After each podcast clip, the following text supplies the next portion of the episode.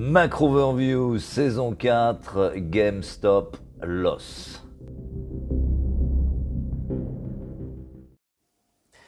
Les marchés en trois mots ce matin, croisés des chemins.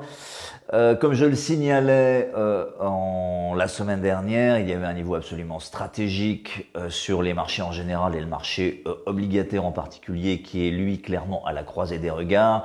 C'est le niveau des 1,43,5% sur le 10 ans américain, niveau qu'on a explosé en fin de séance jeudi mais de manière assez peu convaincante, plutôt en mode stop loss ou osons le dire game stop loss. Et quoi qu'il en soit, finalement, ce disons américain a clôturé euh, miraculeusement et probablement avec un peu d'aide des banques centrales en sous-main sous cette barre clé des 1,4350 vendredi. On vaut aux alentours des 1,40 ce matin. Donc d'un point de vue euh, strictement technique, ce qui s'est passé en fin de semaine dernière relève pour l'instant plus euh, de l'excès ponctuel que d'un vrai changement de paradigme sur les taux. Il n'en demeure pas moins que euh, le ton est donné et que très probablement les assauts qu'on a vus euh, sur les taux à la hausse reprendront. Euh, ce matin, euh, tout est dans le vert, euh, après une fin de semaine un petit peu pénible sur la plupart des, des, actifs à risque. La vraie question, c'est pas de savoir si ça va repayer ce matin. Effectivement, ça va le faire. Les futurs, en gros, sont en, en hausse de plus 0,7. En Europe ou, ou outre-Atlantique, l'Asie dans le vert, le Nikkei plus 2, avec la Corée du Sud fermée.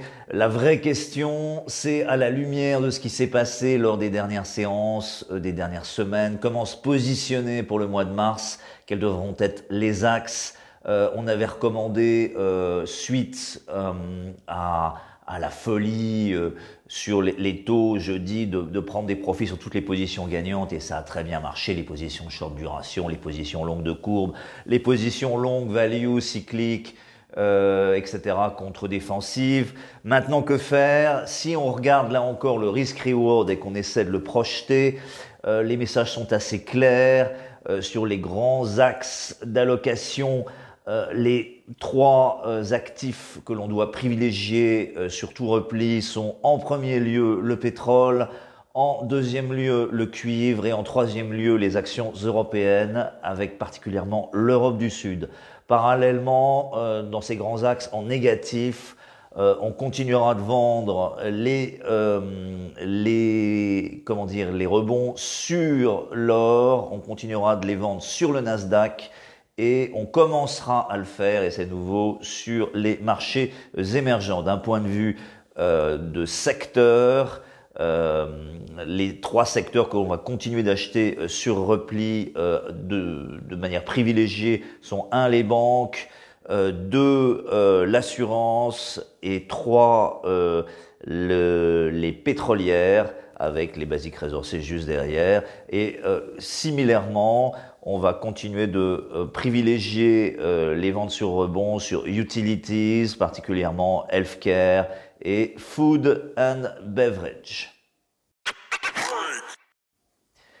Les marchés en trois chiffres maintenant. Premier chiffre 50,9. C'est le PMI manufacturier en février pour la Chine dans sa version euh, la plus fiable Caixin.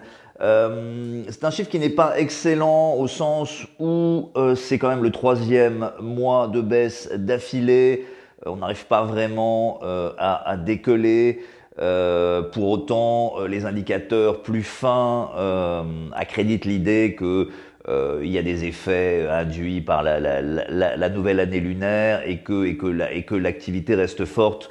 Donc à suivre, chiffre ambigu. Euh, deuxième chiffre, euh, plus 13,9% en glissement annuel. Là, c'est pas du tout ambigu. C'est euh, la hausse des importations en Corée du Sud au mois de février après une hausse de plus 3,6% en janvier. Donc on voit là encore pour donner un peu de perspective aux chiffres précédents que la machine asiatique continue de donner à plein régime des, des progressions à deux chiffres euh, sur les exportations, les importations dans la zone. Euh, naturellement, ça reste Riscon.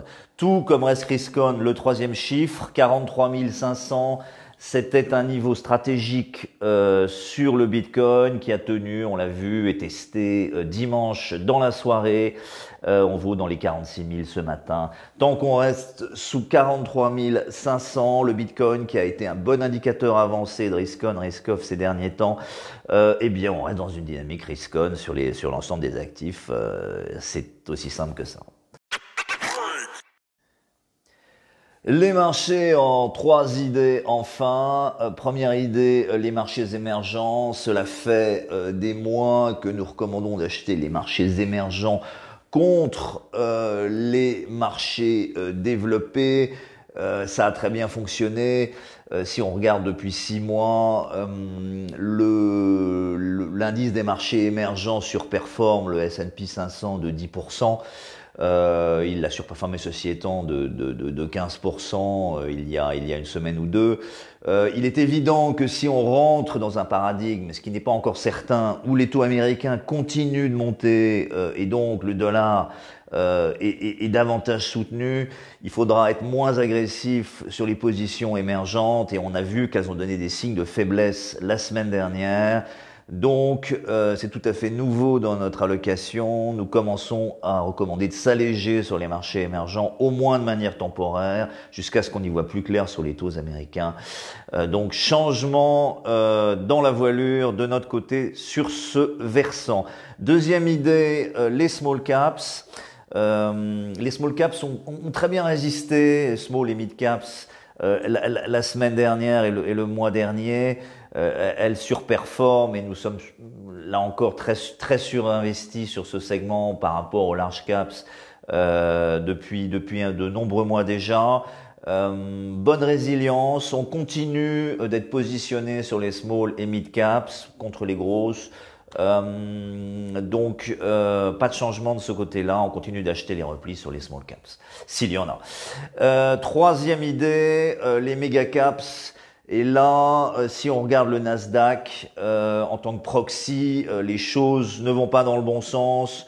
si on regarde la performance du Nasdaq 100 contre le S&P sur un horizon de 1 mois, 3 mois ou 6 mois, dans les trois cas, on sous-performe légèrement certes, mais on n'arrive pas à, à, faire que ce vecteur soit, soit moteur. Il surperforme sur un an évidemment euh, mais là encore, euh, dans un univers où les taux monteraient, ce qui pénaliserait euh, naturellement les valeurs à fort PE et les valeurs endettées, on, va, on, on continue de penser que la valeur n'est pas là pour l'instant, donc on continue de vendre les méga caps en général sur rebond et celles qui ont des PE inflatés en particulier. Voilà, excellente semaine à tous, stay tuned.